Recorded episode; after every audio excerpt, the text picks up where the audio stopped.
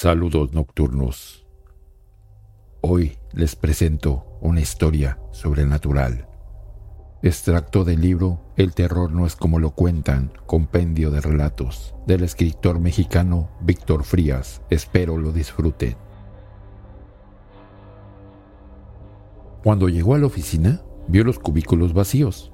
No se escuchaba nada. Miró el reloj del pasillo. Por supuesto que era tarde. Entonces ¿Dónde estaban todos?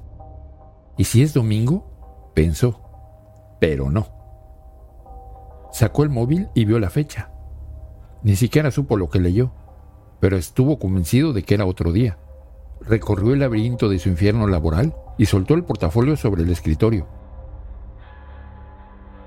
Tras dejar la computadora encendida, con una llavecita abrió un cajón de su archivero y sacó su taza para preparar café. Había un filtro nuevo en la cafetera. Tuvo que asumir que tenía compañía. Se oyeron pasos. ¿Quién está ahí? preguntó, y se quedó inmóvil, con oído atento. Nada, no hubo más ahí que agua en ebullición, silencio y él. Impaciente y sin apartar la atención de los cubículos, vació un sobre de sustituto de crema y agregó dos cucharadas de azúcar a la taza. El primer trago de café se vio entorpecido cuando, a través del vapor, pudo ver a alguien pasando hacia la oficina del jefe. Volvió a su cubículo para empezar a trabajar. La computadora estaba apagada, y a pesar de lo que había visto, la sensación de soledad regresó.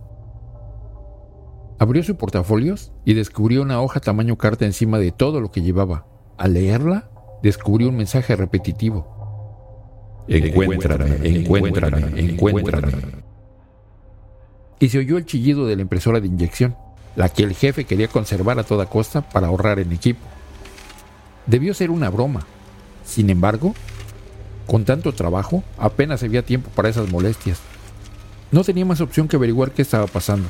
En la oficina vacía del superior, el chillido estridente se detuvo y los rodillos entregaron otra hoja blanca con el mismo mensaje. Encuéntrame, encuéntrame, encuéntrame.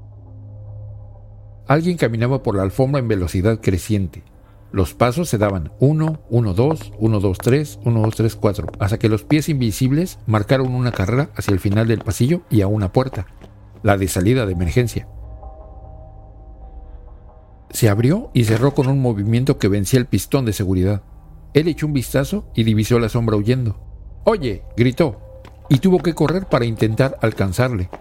Detrás de la puerta se encontraba la escalera de emergencia espiral rectangular que llevaba a los demás pisos. Se asomó por el barandal y vio que aquello entraba por el nivel inferior. Apenas pudo atravesar el zapato para evitar el cierre. Se incorporó para entrar con paso firme. Era una oficina idéntica a la suya, pero atiborrada de gente. Ruido de copiadoras y teléfonos sonando. Todos estaban haciendo su trabajo y apenas se despegaban de las llamadas. Sus portafolios y la taza estaban en su cubículo. La asistente administrativa llegó para entregarle una carpeta. Hizo un gesto de reprobación. Ya no llegues tarde. El jefe está furioso, dijo ella. Y se acercó para hablarle al oído. Suerte a la próxima vez, compañero, o te despedirán más pronto de lo que crees. ¿Qué pasa aquí y aquí?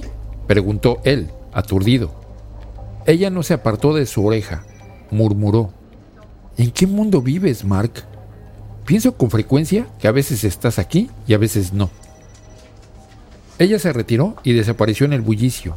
Mark abrió la carpeta. La primera hoja decía, encuéntrame, encuéntrame, encuéntrame. Si te gustó este video, por favor, suscríbete, deja tu comentario y compártelo con tus amigos para que más gente lo vea. Me vas a ayudar mucho. También recuerda seguirme en todas las redes sociales. Estoy como Fase TR3, Fase 3. Muchas gracias.